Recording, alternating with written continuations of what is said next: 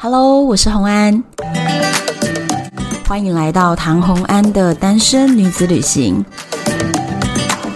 在这里，你会听到关于一个女生旅行会遇到的各种奇遇，一个人旅行的技巧，当然还有异国恋情。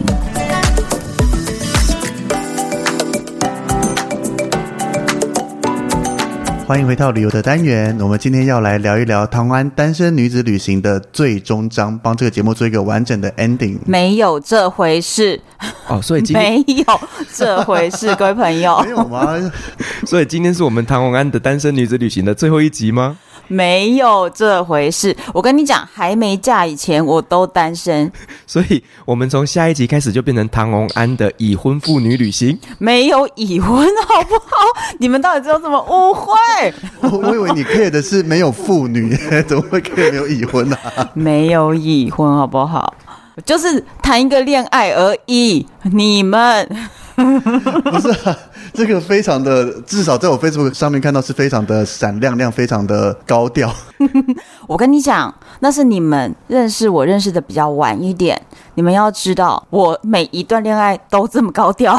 也是啦，从他的节目里听起来，他们前面几个都会拿起来一起讨论啊，怎么样？对呀、啊。所以这一集我们就要延续这个传统啊，继续来讨论新的一段嘛。新的一段，而且我跟你讲，新的这一段呢、啊，完全在我的 IG 的限动，还有我唐红安粉丝专业的限动里面 live 播出。我知道，因为你知道吗？只要有人留言的话呢，那一张照片就会推播到我的首页，所以呢，我每天手机只要一打开，跳出来都是唐红安的照片呢。哪几张？不知情的还以为这是我女朋友呢。重点是，我觉得现在听众们现在有在听的话，应该都随着唐安的 IG 限动，跟着一起了解这些过程。只是有一些可能还不熟悉，或是只从照片上没清楚了解的事情，要来听。就是大家有一种猜测感，对不对？就是不太确定我们到底是什么状态，这样子。这一集就是大解密了。你知道，其实 我跟维尼还有就是忙很多旅行社那边，我们自己另外拉了一个群组。你们很过分，你们什么态度？我们每天都在猜什么态度？为什么没有我？我们每天都在截图说在一起了吗？在一起了吗？那你们为什么自己私搭一个群组？你们搞什么鬼？这就是一些男生们的话题吧？很过分呢，你们。对，但是我们真的很开心，就是看到你的讯息，就是你们想的那样子，哇！幸福感爆棚哎！没有，我不是说就是你们想要那样子，我是说好啦，那个你们知道了，你 没吧？你然后底下就一堆留言，知道了，知道什么啦？他们真的知道吗？朕知道了。哎、欸，你也会接话耶，不愧是知名旅游节目《旅行快门》的主持人。哎、欸，我们到现在都还没介绍我们两个是谁？哎、欸，对哦，对哦，对哦。这一集我们就莫名其妙的开场，然后就进来开始聊了。好了，来，我现在来介绍一下今天的两位来宾，他们两个反客为主，帮我做了开场。今天我们要先欢迎《旅行快门》的 Firas。Hello，大家好，我是《旅行快门》的 Firas。另外一位好朋友是 Live Kido 的维尼。Hello，大家好，我是维尼。对，所以今天就是这两个人，你知道我要跟大家讲，现在是几点？现在是半夜一点半。而且我才刚跟小男友约会回来，就是根本就还才刚坐在我的电脑前，然后就接到了 Firas 的电话。所以我们时间算的很准啊，就是抠过去，而且我们帮你升了一集可以播的内容。本来是我跟 Firas 要录在旅行快门的节目，而且你看，像我很久跟唐安敲很久通告，一直没机会上他节目，没想到第一次上节目就要聊这些 八卦恋情八卦单元。就原本想说是要聊个迪士尼啊，聊个其他单身旅行之类的，现在你看单身旅行话题也聊不出来啦。哎，真的。而且你知道吗？其实就是洪安呢，他就是先在我的 Facebook 上面留言，因为今天呢，我们跟毛很多旅行社的宝宝还有维尼，我们今天录了四集节目。那洪安就在下面写说：“哦，太久没有见到你们了。”其实我当下很想在下面回他说：“你只顾着你的幸福去，我们每天都只能在 Facebook 上面看到你。”不是，我跟你讲，原本我是想说“哦，没有揪”，然后我本来要打这个字哦，再把它 delete 掉，因为我想说我没有资格说没有揪。是要揪我们一起去约会吗？我是有自知之明的。好了好了，从那里开始聊起来？就是这个人是怎么出现的嘛，对不对？应该是我们帮听众们问，听众们应该都想知道。你们就是想要知道，话说从头就是从哪里开始的嘛？其实就是我五月底的时候，六月初的时候，因为那个时候我跟毛很多旅行社录了一集，就是情绪低潮的一些问题。然后那时候我其实心情很不好，然后我就常常跑到那个澎湖去，因为我我的好朋友葡萄妈她在澎湖开了一间民宿，然后中间我也有录一集是分享那一间民宿里的事情。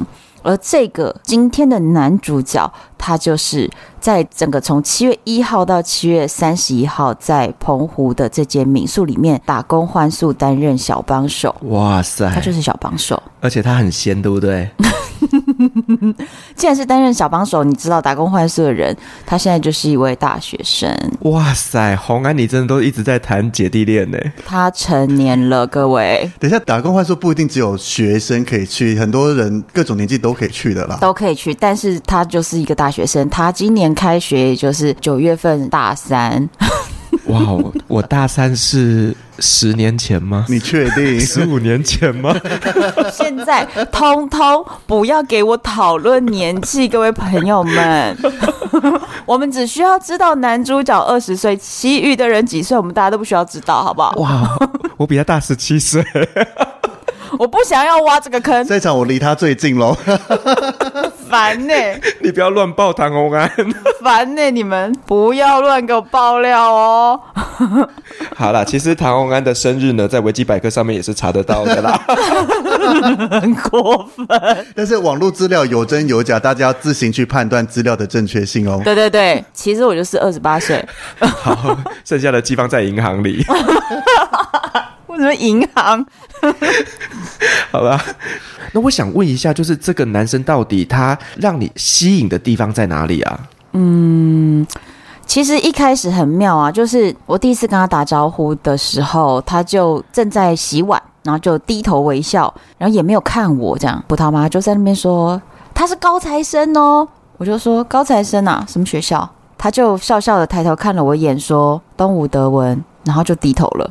我就说哦，然后我就转身就走开了，因为我就觉得这个人就是句点王嘛，你跟他讲什么都是句点呐、啊。然后我就觉得哦，OK，我就走开了，因为我想 拜托跟唐湾讲话是要付钱的，好不好？要我去演讲也要付钱的，好不好？你既然要给我据点，那我就走啊。哦，我现在好有荣幸哦，我在跟你讲话。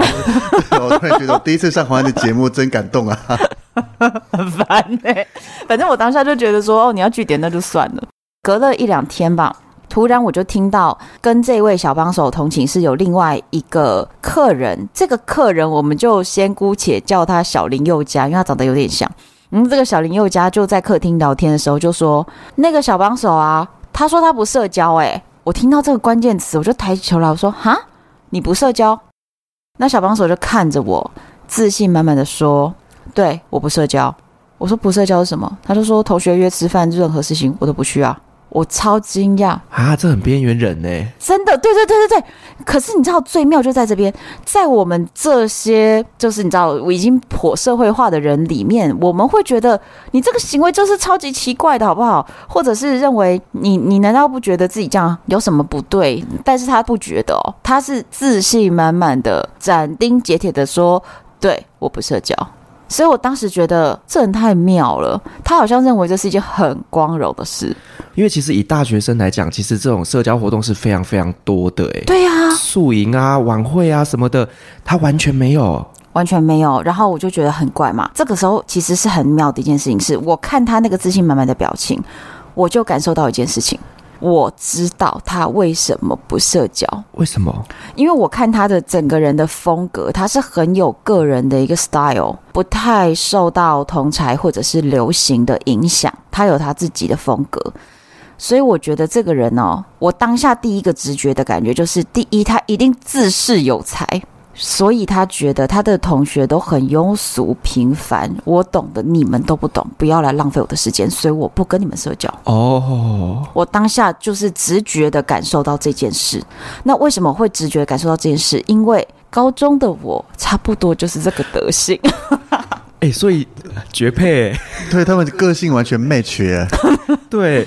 我高中时候其实也是，就是比较，我是比较早就知道自己的天分在哪里的人，所以比较早开始学习自己喜欢的东西。那当然，在学校里面，同学会不理解，因为当时高中生可能大家都是依照课本嘛，填鸭式教育在学习，所以像我这种有自己兴趣发展的人呢，他们也会觉得我很特别，或者是不太理解我。那我也觉得，那、你们这些人，我跟你们讲什么，你们都不懂。那我也懒得讲。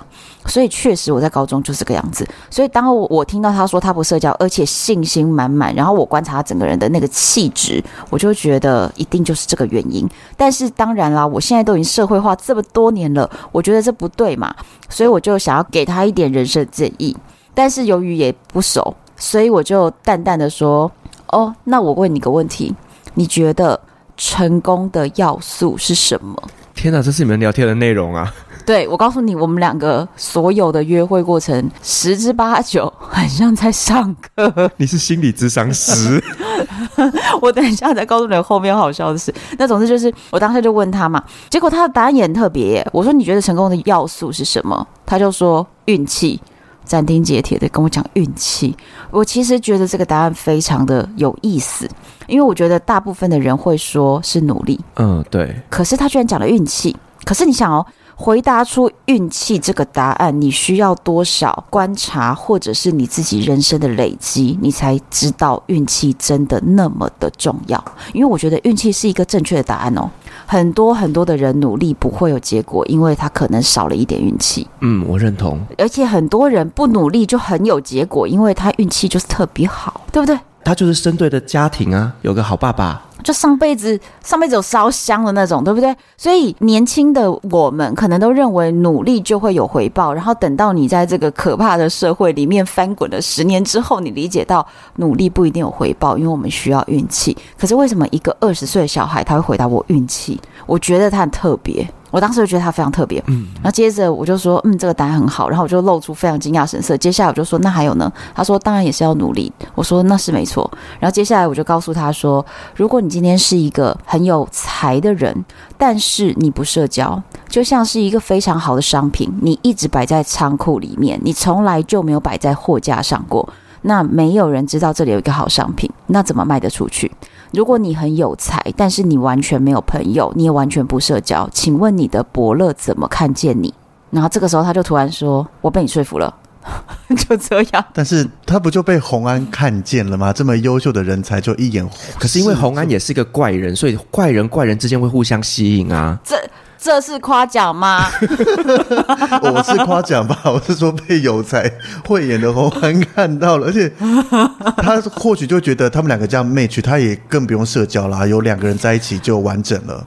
但是我觉得有趣的点是这样啦，就是我觉得我为什么我会在后面也发生了很多类似的事情，就是我在第一时刻他回答出了一个什么答案，我就知道你心里明明就是什么意思。他讲话其实非常客气，而且是一个非常客气又含蓄，而且礼貌很周到。我觉得是一个很乖的小孩，家教很好、很乖的小孩。所以我就觉得他表面上都会把话讲得很好听、很客气，可是我都知道你心里就不是这个意思。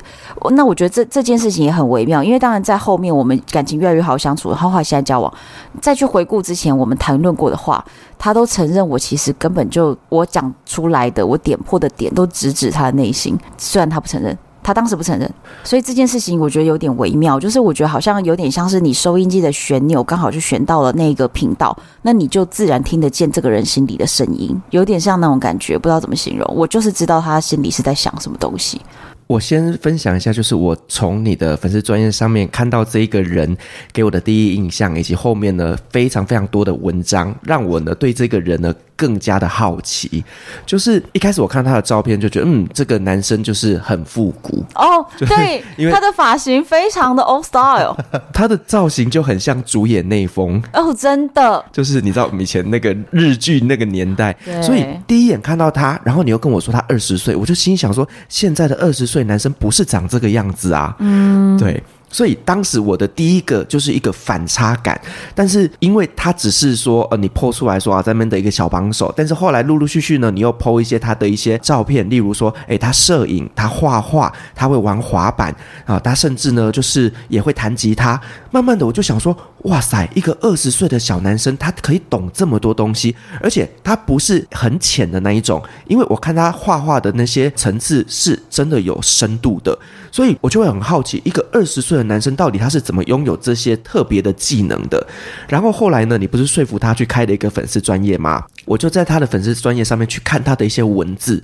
我说实话，他哦，他文字不错哈。对，他的文字其实真的有一点点文学系的那种气质。我就跟你说，他真的是有深度的一个小孩啊。对，所以我慢慢的就能理解你所说的就是。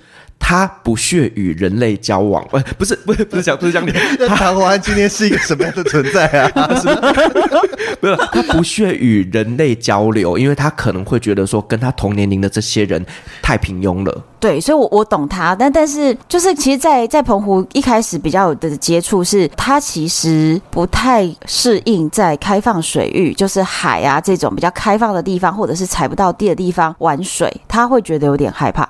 所以我跟亚米葡萄妈，我们两个人就一起带她去海边玩。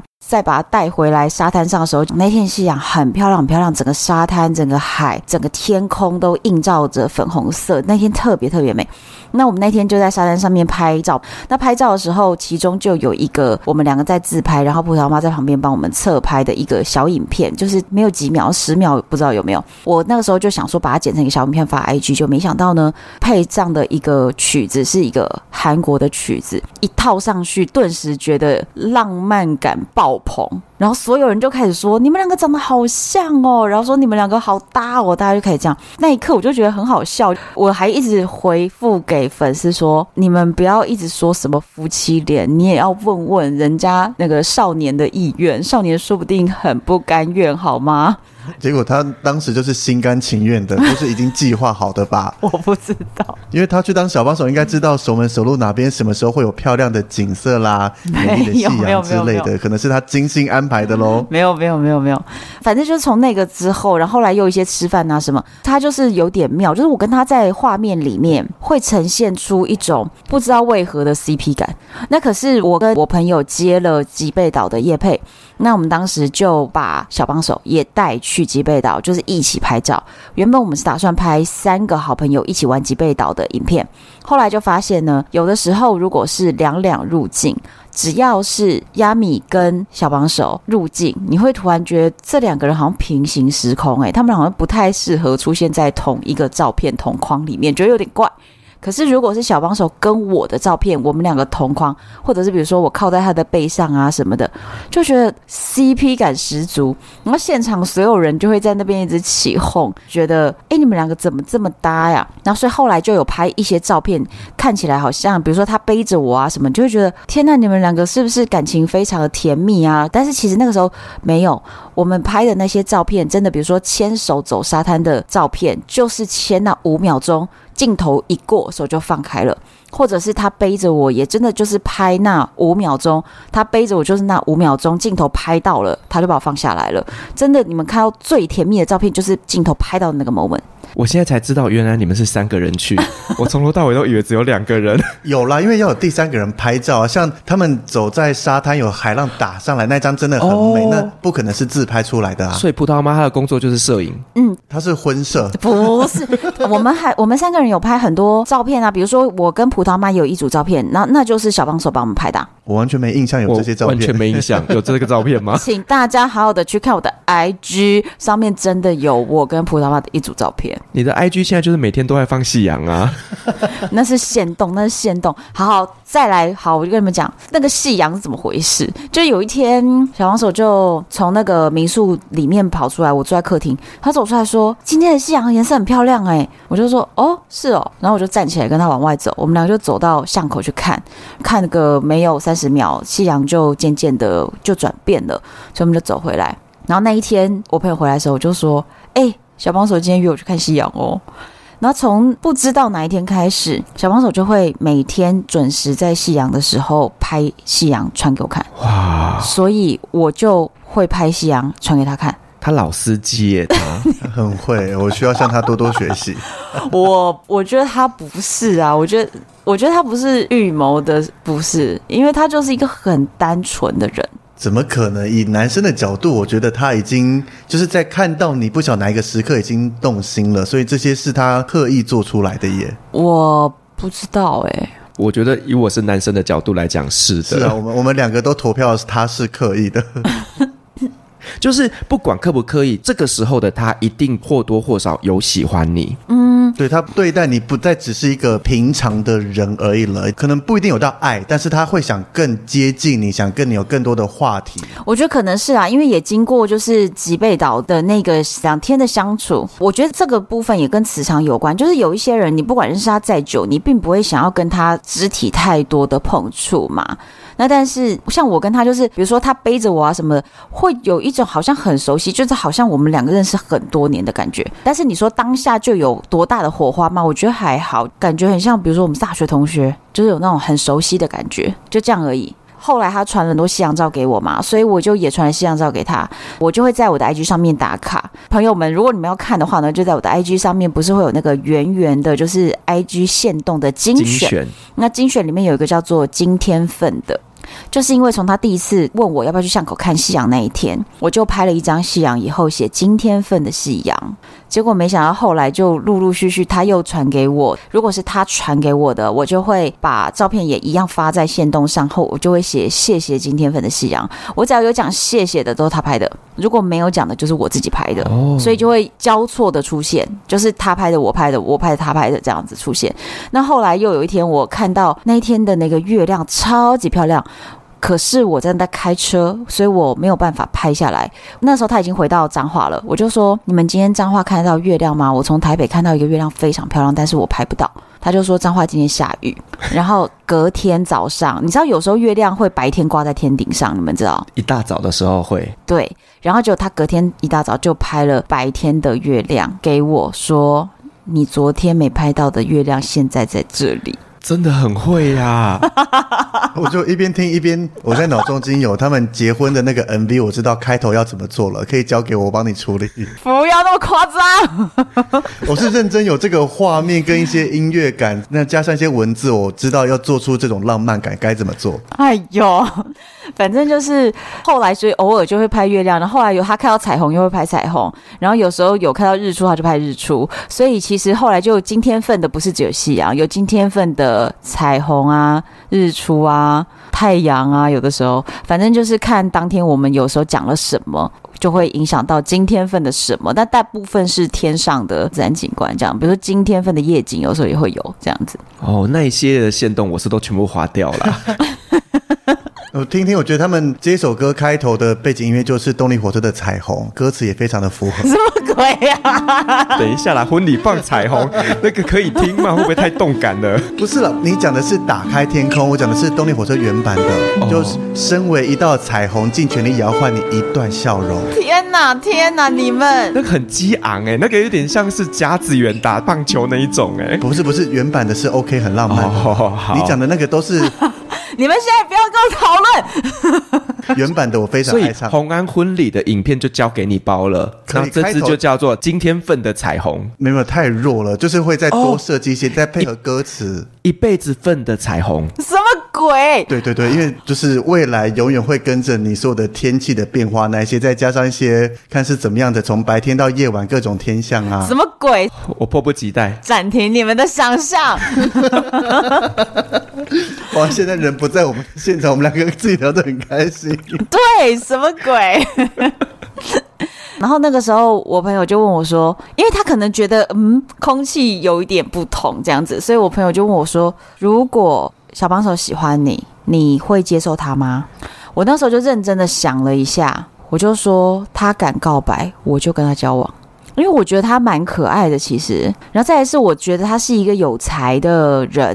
刚刚 Firas 有讲嘛，说觉得他在很多方面好像都真的才华出众，就我就觉得他太封闭了，就是就是自己一个人做自己喜欢的事情，而且他的所有才华，就是你刚刚讲的，比如说素描啦、吉他啦，全部都自学耶，自学可以学到这程度，我也是服了他。但是他为什么不去外面去找到更多的朋友？可以一起有兴趣，大家一起交流呢？我就不懂他。所以老天才安排了让你跟他相遇啊。他从澎湖回到台湾以后，我也回到台湾了，然后我们就每天大概晚上讲了蛮多的、蛮多的内容，都是用 LINE 的文字聊天，每天大概要聊三四个小时，每天。其实我觉得姐姐真的是拿命在陪他，真的很累。真的，怪不得现在都不跟我讲电话了。比 Ross 吃醋了啦。平常那三个小时可能有半个小时是我的，现在都没有了。你现在年纪又离他跟一个小鲜肉差这么多，你也没有他这么好的身材，你的才华你又不会吉他，你好了，我不录了。哎呦，不行不行不行不行不行不行！你们真的很好笑。我就跟他聊了很多，就是我其实在这个部分，在这一段的时候，其实我很大的一个想法是，我完全可以理解他比较有才，然后就。会知识比较高，我觉得年轻人难免，因为我自己那个时候也是这样。可是我觉得当时啊，我在年轻的时候有很多人引导我，有很多很有才的前辈老师，他们都引导我，告诉我人外有人，天外有天呐、这样子，所以才能够让我一直努力的走到现在嘛。我觉得有才的人在很年轻的时候就骄傲是非常大的陷阱。所以我就觉得这也是我的责任。如果今天我曾经被这些人引导过，那我今天认识到了一个年轻、同样有才而自视甚高的一个年轻人的话，我有这个责任，必须告诉他你应该怎么做。那我该讲的我要讲，你听不听呢？就在你了。所以我。一开始为什么要花这么多时间跟他讲这么多话？其实我最重要的意义在这边，我不是为了要跟他交往，那个时候也没有在谈恋爱。那个每天晚上我们谈的话题，朋友看了以后说，人家跟你有任何暧昧之情，听你训话像训导主任一样，人家也都对你一点都不会想暧昧了。真的，可是说不定男生就是比较抖 M 性质，他会喜欢这样子，啊，每天被姐姐教导开导，欸，哎，真的哦，姐姐教教我吧。我当时真的是这个目的啦，然后我朋友就是说，那他如果真的喜欢你，我说那个就再说，他自己喜不喜欢他自己去考虑，他考虑清楚。然后我当时其实心里想的是一个很关键点，就是我绝对不会主动开口要跟他交往，我绝对不会主动。为什么？因为我觉得我现在建立的人设，大家也都非常习惯了。我现在跟俄罗斯人交往，现在跟古巴人交往，反正。我们家人是不可能有任何人阻止我或者是反对。那我的粉丝也都是超强同温层，我的粉丝就是非常的支持我。我爱跟谁在一起，粉丝都相挺。对我来说，我要跟一个只有二十岁的年轻的弟弟交往，不会怎么样的，我完全不会遭遇到任何阻碍与困难。但是他才二十岁，我不确定他会遭遇到多少困难。第一关就是他家长，对不对？然后第二关就是他的那个身边的。同学啦，朋友啊，对。所以我心里想的是，你必须自己下定决心，你喜欢我，你想跟我交往，你自己过来告白。你告白了，那我可以答应。但是你必须自己下定这个决心。你有了决心之后，未来遭遇到许多的困难，你才能够去回答他们，你到底为什么要跟我在一起，而不是哦，姐姐对你很好啊，你就顺其自然呐、那你就好像哦，顺着就答应了呀。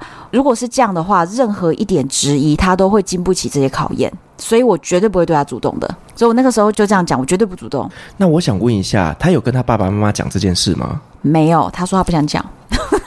他是不敢讲吧？呃，他本来就跟他爸爸妈妈好像没有在聊那种比较内心的话，因为他就跟我说，他觉得他爸爸妈不是很懂他。我跟你讲，这个世界上基本上没有人懂他啦，他爸爸妈妈不懂他，然后他的朋友，他班上的同学只有三个好朋友，没有别的朋友了。但是因为像推断出来，他父母的年纪那些应该还算比较年轻一些。因为像我自己也跟姐姐交往过，但是我们家比较属于传统一点的，尤其我爸，他其实比较强力反对这件事情。哎，哈，你跟姐姐交往是大几岁？姐姐五岁，大五岁，你爸就反对了。他反对女大男小，不管差几岁。哦，我真的不知道这位少年的父母到底会不会反对，我真的不知道。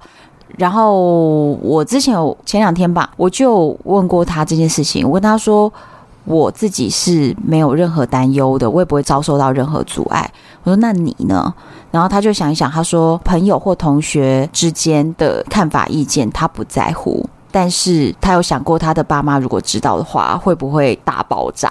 因为可能我跟他妈妈年龄还比较接近哦。就是比起跟他来说，那但是 转念想啦，你也可以跟他妈妈当姐妹淘，一起去逛街买衣服，很敢哈。谁要跟洗衣服当姐妹淘啦？莫名其妙，反正就是他不知道他爸妈会不会大爆炸。但是他觉得他也不用讲这样，那我就问过他说：“哎，那你之前交的女友，你爸妈知道吗？”他说：“知道啊，我有带回家过。”那但是反正他现在这个不要讲，我也觉得好，不想讲就不要讲啊，因为你都已经满二十岁了，你的任何一个恋情那是你自己的决定嘛。而且我觉得你也没有必要，就是我才刚开始跟你交往，你就跟家里有什么摩擦与抗争，说不定这些东西都不必要啊。是最终还是要。讲啊，你说我蛮认同他讲的，说朋友这些真的，你觉得哎，怎么会这样很奇怪？你可以不跟他当朋友，可是家人那可是也不用一开始啊，或许他也可以等到他跟我觉得发展很稳定、很稳定，再看怎么跟家人说嘛。可是我的想法会觉得，如果今天以我家来讲，我爸这关就过不去，我跟一个姐姐纵使交往的再好、再怎么样，但是你已经知道都过不去了，为什么还要花这些时间？还是我太务实了？我觉得你太务实了。我觉得你就是一个理工男啊！对，你就是理工男。我跟你讲，谈恋爱，如果你这样好像一副是，呃，如果家里会反对，那就连恋爱都不要谈。那结不了婚，是不是连恋爱都不要谈？可是我觉得所有的重点都在过程嘛。今天他跟我相处的每一刻，如果我可以给他一些能量或者是一些方向，我们就算没有交往多少年，或者是没有结果。我觉得这个过程，我都希望可以让他的人生留下一些好的影响。那另外我哦，另外我讲个很重要点，大家会想说，是不是从头到尾一直觉得说我是在照顾一个弟弟的角色？其实不是的，因为你们知道我之前就是跟家里发生的一些状况，所以我心情非常非常的不好。有听到我之前跟毛很多录那一集低潮的朋友们，你们就会知道那个时候聊到的低潮是，我都还去心理咨商诶。就是因为对我的影响真的太严重了，所以我是非常非常低潮的。那即便我人跑去澎湖住在我朋友的民宿里面，我的心情还是常常的不太好。只要回到台北的时候，心情就尤其恶劣。所以其实我是在一个人生很低潮的状态下。可是当我遇到了这位少年之后，他有一些特质，就是让我觉得用新的角度去感受很多事情。我的那个很负面的情绪现在就消失了。如果没有他出现，你们知道一个小时三千五的智商，我到底要看多少次啊？这很可怕哎、欸。对啊，我们都说一个小时三千块，你请我们去唱歌，可能还比较开心一点。对，而且你你们那个时候就有跟我约出去嘛，你们应该知道我那个状态，就是你们应该知道吧？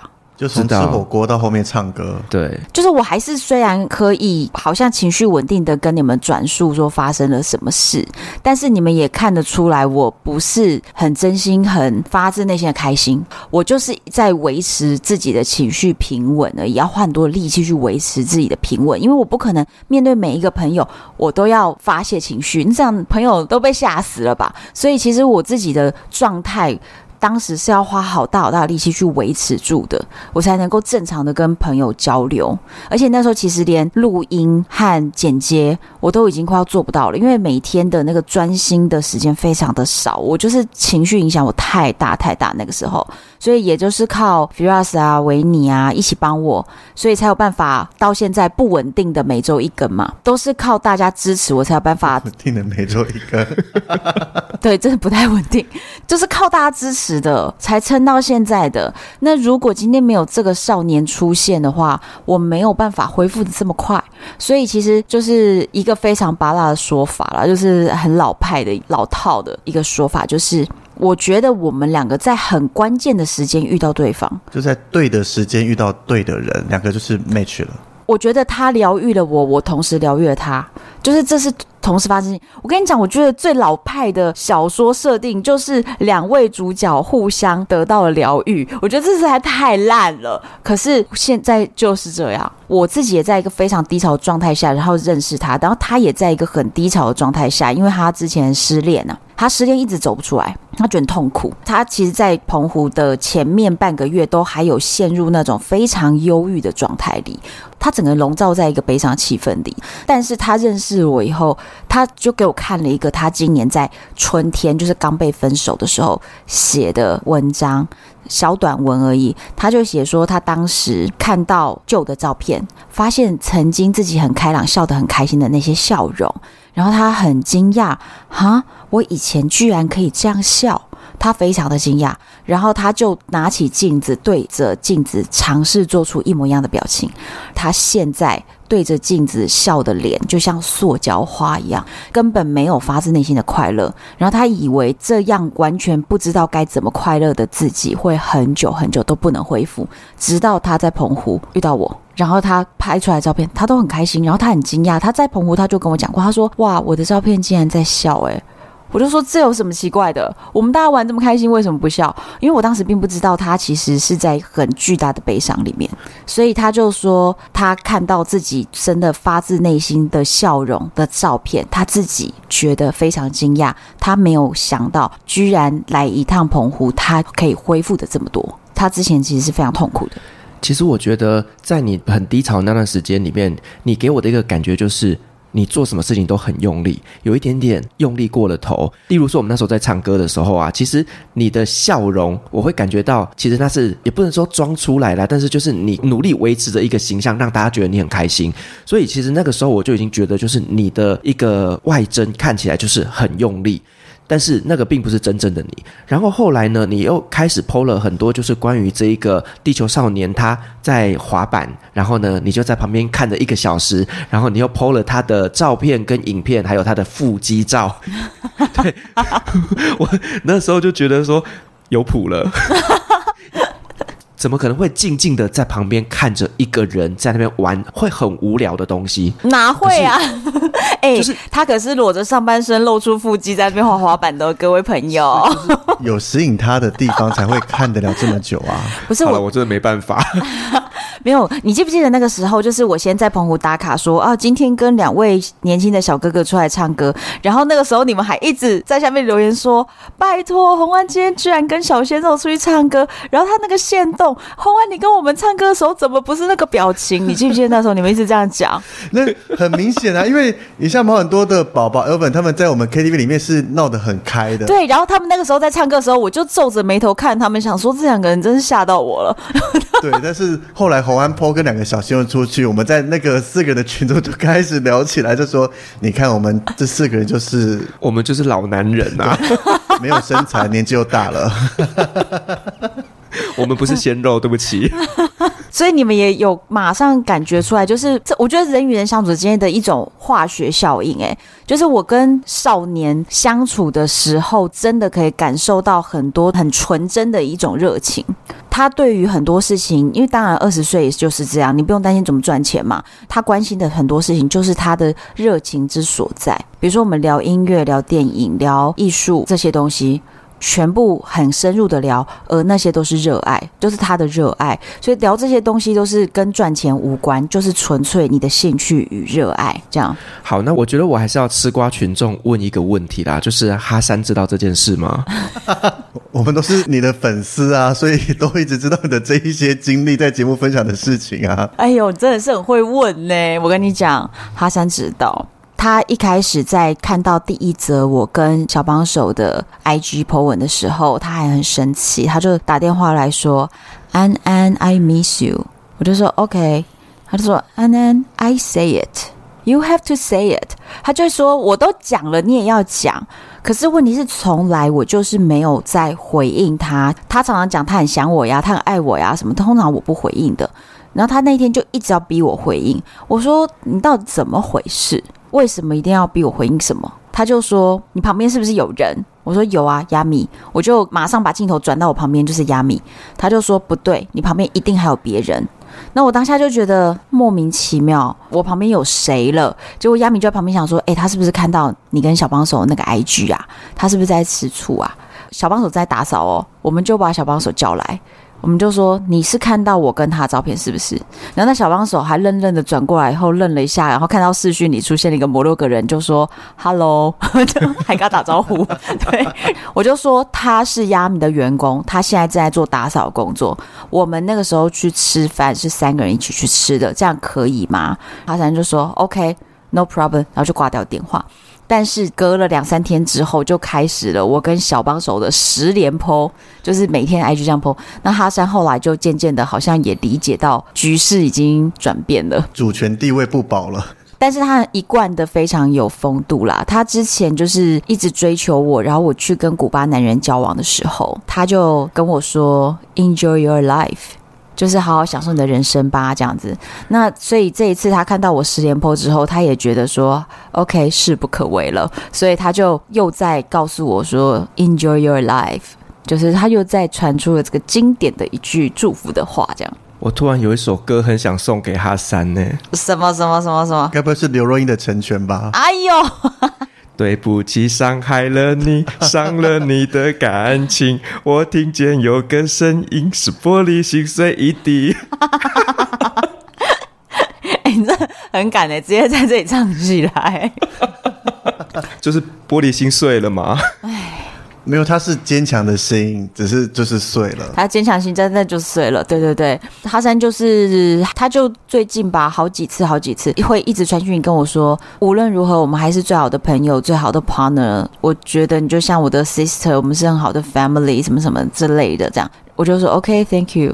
他就到最近还是这样传，到昨天吧，都还是这样传。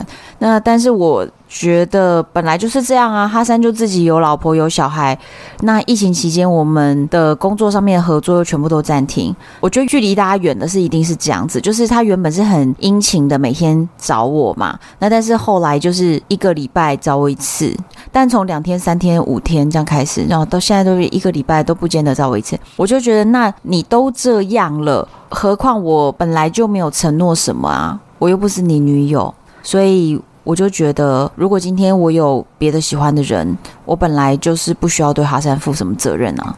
虽然说他对我真的非常好，但是我真的必须要讲一句好像有点残忍的话：哈山对我这么这么的好，我确实是相当感动，但是感动就不是爱嘛。哇，你的粉丝这些哈山派真的是心都碎了。没有，我跟你说，你知道在社团里面的粉丝都怎么样吗？怎么样？他们瞬间瞬间的忘记了哈山，他们就是忘了。他们现在所有人都非常支持地球少年。我告诉你，我的粉丝就是我的铁粉，好不好？就是这么铁，他们就是支持我喜欢谁，他们就喜欢谁。对，因为我们就是你的粉丝啊，所以其实我们都很支持你喜欢的人。地球少年的，对，所以我们就大家一起跟哈山说再见吧。哎，为了这件事，我还去追踪他。哎，我跟你讲，真的，他的那个地球少年，我我一天问他说：“你既然开了地球少年的粉砖，是不是可以被别人追踪？”因为你知道，他一开始开的时候，粉丝只有他自己和我和亚米就三个人。我说：“你有要让别人追踪？”他说：“可以啊。”我说好，既然可以的话，然后我就在那个我们的社团里面就说，我就介绍了一下地球少年嘛。在我认识他的时候，他好像什么都不太知道，就是他只知道他自己兴趣里面的事情，兴趣以外的事情什么都不知道。比如说我跟他说你去徒步环岛什么，他都不知道，所以我就叫他去徒步环岛，我就叫他要去什么海货风市集啊，要去干嘛呀？我就介绍了很多地方。然后我跟他讲的时候，他居然冲动到我玩完滑板当天晚上跟我说，我明天就要出发，然后他隔天就去徒步环岛了，把我吓个半死。我在想，怎么可能这个人这么冲动？而且他本来看起来不是这么冲动的人，我就觉得他怎么改变这么大呀？他就是我说的什么事情他就做了，然后我说呃哪一本书怎么样他就看了，就他真的是非常非常的行动力的大幅度在改变，这个人就突然瞬间就变了，就把我吓了一大跳。然后他妈妈好像觉得儿子从澎湖回来换了个灵魂一样。反正他就这样子变了。那我那时候就介绍了地球少年是一个很有行动力的人，在我的社团里面有跟大家介绍他，然后就说如果你们觉得有兴趣的话，可以去 follow 他，因为可以看到他的环岛的日记这样。结果瞬间在一天之内，他的粉丝就从三个人变成一百四十多个人，这样。哇，那你什么时候要介绍一下旅行快门的粉丝专业啊？我常常介绍，好不好？还有 Hey Libekito，Hey Libekito，你还没有强力介绍过。对对对对对对，这个维尼之后我们一定要录一集。那但是总之，他就突然一天就增加那么多人嘛，然后地球上你就突然传讯息给我说，呃，我想问。地球少年发生什么事？就他学怎么会突然变那么多人 follow？这几天也在写他的那个环岛日记了。反正他就是行动力很强的一个人。我我老实说哟，我觉得他在现在这个年纪展现出来的的行动力跟自我的认知，我真心的认为他到我现在的年纪，成就应该是会超过我的。那你怎么没想到跟他一起徒步环岛？还可以顺便实施你的环岛录音计划。但是我当时其实是有问过他的，问他说：“你徒步环岛跟谁去？”他就说：“我想自己去。”我说：“好。”我说：“那花莲海货的风市集你想跟谁去？”他说：“我想自己去。”我就说：“好。”可是这是已经交往，就是确定交往了哦，还没，还没，还没。对，你都做球给他了。对啊。嗯，他就想要自己一个人啊。就是这个，他们两个之间，或是至少男方一定有一些想法，或是就是有爱意产生了，竟然还会选择一个人。嗯，他就是很喜欢一个人，而且他觉得跟不熟的朋友或者是陌生人相处，他心理压力非常的大，而且觉得很疲惫，就是会消耗掉非常多能量。对他来说，不够熟的人在他身边，他就是会一直处于一种很紧绷状态。所以当时我可能在他身边也是一个会消耗掉他许多能量的人。他觉得自己一个人的时候，他才是真正的放松的。到了前几天吧，反正他就跟我告白了。然后告白之后呢，我就觉得好啊。既然你敢告白，我就会交往啊！我就跟他说好，可以啊，我们就交往吧。那就在这个状态下，我问他说：“那你跟我相处还会觉得压力很大吗？会不会觉得很累吗？”他就说：“呃，百分之二十五的累吧。”哈，你都已经要跟我交往了，然后还有百分之二十五觉得累。他说：“可是这个数字已经很好了，一般的朋友我相处起来都会觉得百分之八十都很累。”就是消耗能量，所以他觉得百分之二十五是非常低的。一直到今天，就是刚刚他才跟我说，他觉得他跟我相处是可以非常自在、非常轻松，然后完全做自己，一点都不会累。到现在，吃瓜群众现在又有一个问题了，就请问他是怎么跟你告白的？我跟你讲，其实那一天是这样子，就是我们也是用文字在传讯息，就传一传之后呢，他误会我的一句玩笑话，他以为我以后不要理他了。简单讲就是，他他说他其实觉得那种快递来按电铃啊，很讨厌，很打扰你原本在做的事情，就是突然电铃响了，你就不得不去开门。我就问他说，那你是不是也觉得手机上的 FB 跟 Line 都很打扰你？他说，哦，倒还好。那可是因为我身边有那种很内向个性的人，都觉得 FB 啊、Line 啊，就是各种打扰，他们都会把这种 App 移除。所以我当时就说：“那我跟你讲那么多话，我会不会也很打扰你？”我说：“那不然你移除我吧。”我讲了这句话，姐姐出招了。什么啊？唐红安，你真的厉害。对啊，这招高明耶。什么？你们觉得我就是故意的，是不是？你就是悬着他。欲擒故纵啊，就出大招哎、欸，就逼得他就是马上告白。结果他就沉默了，可能十五分钟，然后说干嘛这样？反正后来他就大概在一个小时后吧，就传了讯息给我。因为他之前呢、啊，在民宿的时候，我们有聊到他走不出情商的这个话题，然后他就说他以后都不想再交女朋友了，因为他觉得从两个很交融的人生活都交融在一起。分手了就要重新撕扯开来，回到一个人。他说这个过程太痛太痛了，所以他完全不想要再经历一次，所以他根本不想再交女友了。然后当时我跟亚米一直说：“拜托，你怎么会讲出这么悲观的话？在二十岁，他可以交男友啊？是什么东西啦？”他当时就是还讲说他走不出的情伤，他也不要再交下一任这样。所以后来在我那天，就是我跟他说：“不然你移除我吧。”他就传了一段话给我，觉得他还是很希望能够跟我更靠近。最后就讲说，我怎么样都无所谓，我就是希望你开心。那反正他讲的这一整段，并没有明确的讲一句话说，呃，我喜欢你，或我要跟你交往，或什么的，没有这样写。可是其实以我们讲了这么这么多，谈过这么这么多话的内容来说，其实我就知道他的意思啊，就看得懂啊。他连告白都这么的文艺啊，蛮文艺的，对。反正我就看得懂他的意思啦，所以我回答他也不是说好，那我们交往，因为他不是这样问的，所以我不是这样答的。但是就是我基本上就是看得懂他的意思。所以各位女性听众，如果你有拿不下来的少年，这一招学起来真的蛮管用的。这个事情大概在前几天而已，就是你发文的那一天吗？二十二号？不是，二十七。我发文哪一天说哦？就是大家知道了那个，没有二十二号吧？那他发文延迟了蛮久的耶。不是，我跟你讲为什么啦？因为二十号他跟我讲这个时候，我后来去露营，所以其实我们好像取得了一个共识，但是我们都见不到面，没有见面。然后一直到可能是二十六号，终于见了面。见了面当天就比较确认交往的关系了。所以我平常拍的夕阳都是空景，对不对？然后那一天的夕阳照片里有他。就是在那一天我们才见得到面，然后那一天的照片里有他。我现在心里有一点难过，你知道吗？就是他二十六号就知道，然后没有告诉我们。哦，不是你追了红安很久，结果一直没有成功。什么啦？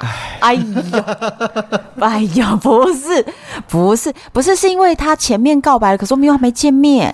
好啦，你说什么都对。哎呀。是吗？就是真的是见了面以后比较觉得确认关系，比较有一种确定感啦。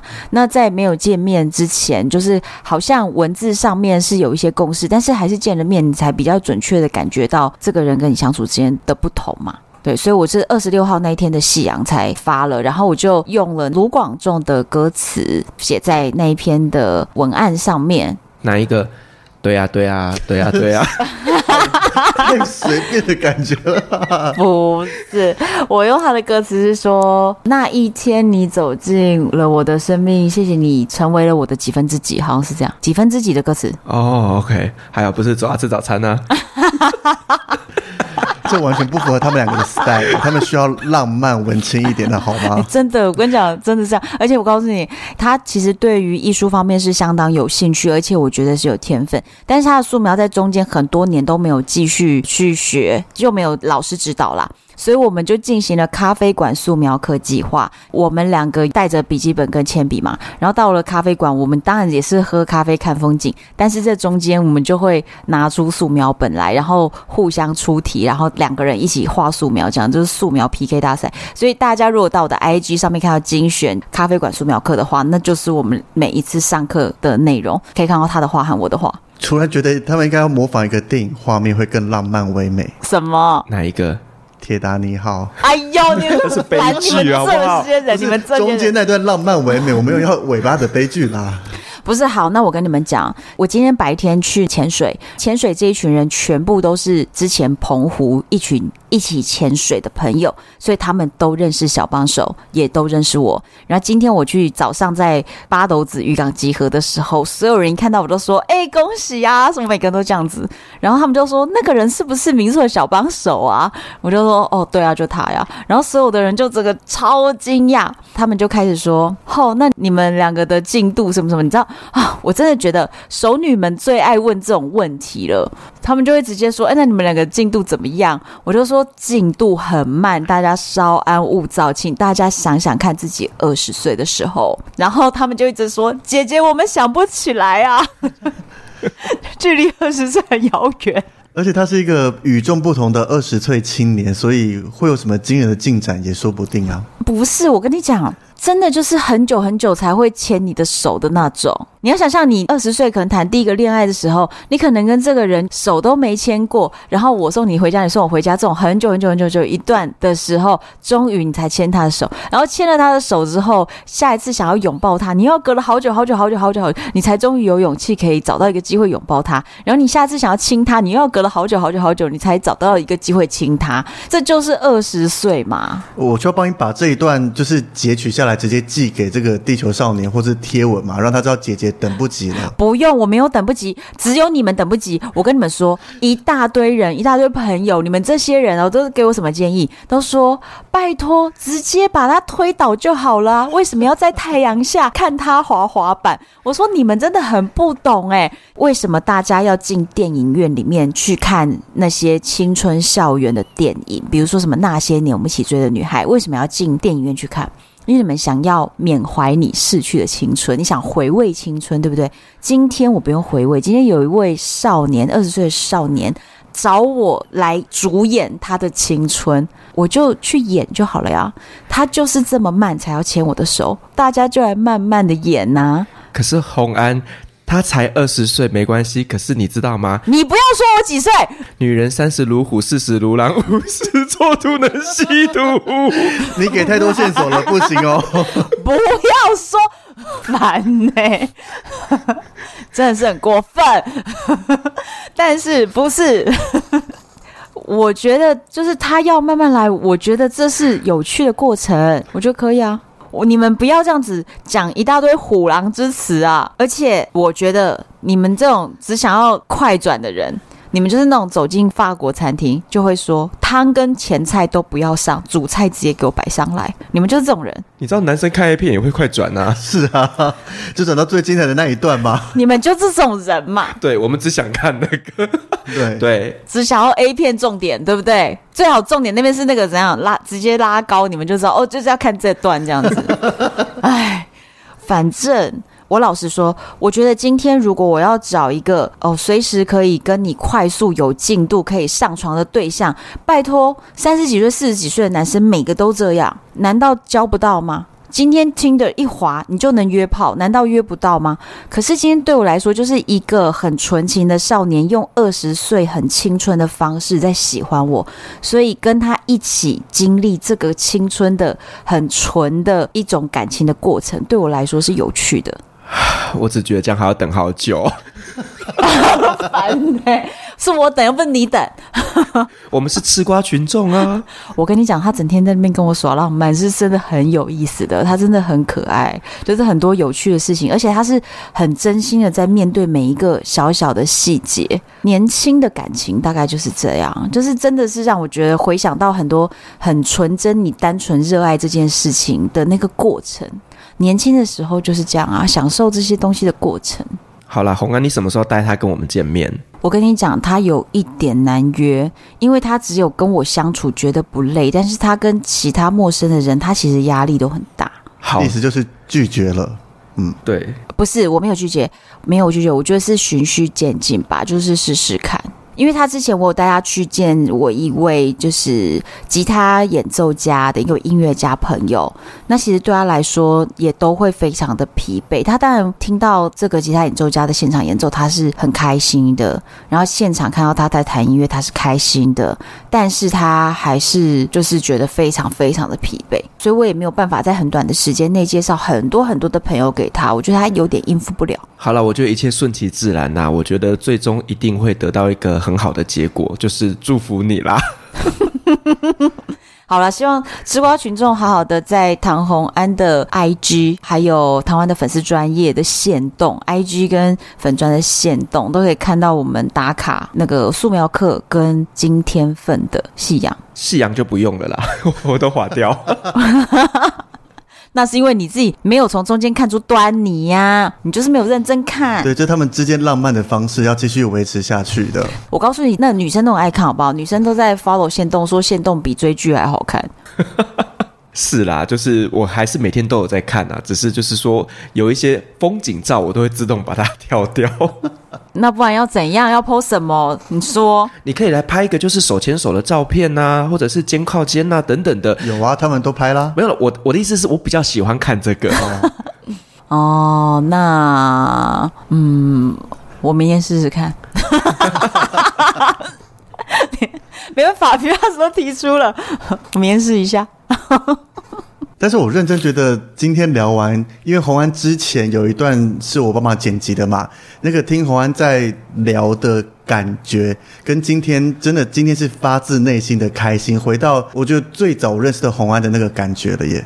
你知道那个声音的亮度是完全不一样的。其实红安，我坦白跟你讲，你前阵子的 podcast 我都没有听，因为呢听了我觉得我蛮有压力的。但是今天跟你这样聊完之后，我觉得这集节目真的很精彩，而且你的整个人的声音亮度是非常非常开朗的，是光明的。所以你看嘛，是不是少年疗愈了我啊？所以今天真的就是单身女子的最后一集啦，我们要开启一个新的篇章了。没有这件事哦，新的篇章要开始了，已婚妇女旅行。没有，没有什么鬼，没有。好了，欢迎大家，如果想要 follow 的话呢，欢迎到台湾的粉丝专业 IG，还有单身女子旅行的社团，然后欢迎留言给我。如果可以的话呢，我都是自己亲自回复的。然后希望你们喜欢今天这一期，敬请期待下一集。我是红安，我是旅行快门的 Biras，我是 Hey Baby Kid 的维尼，拜拜。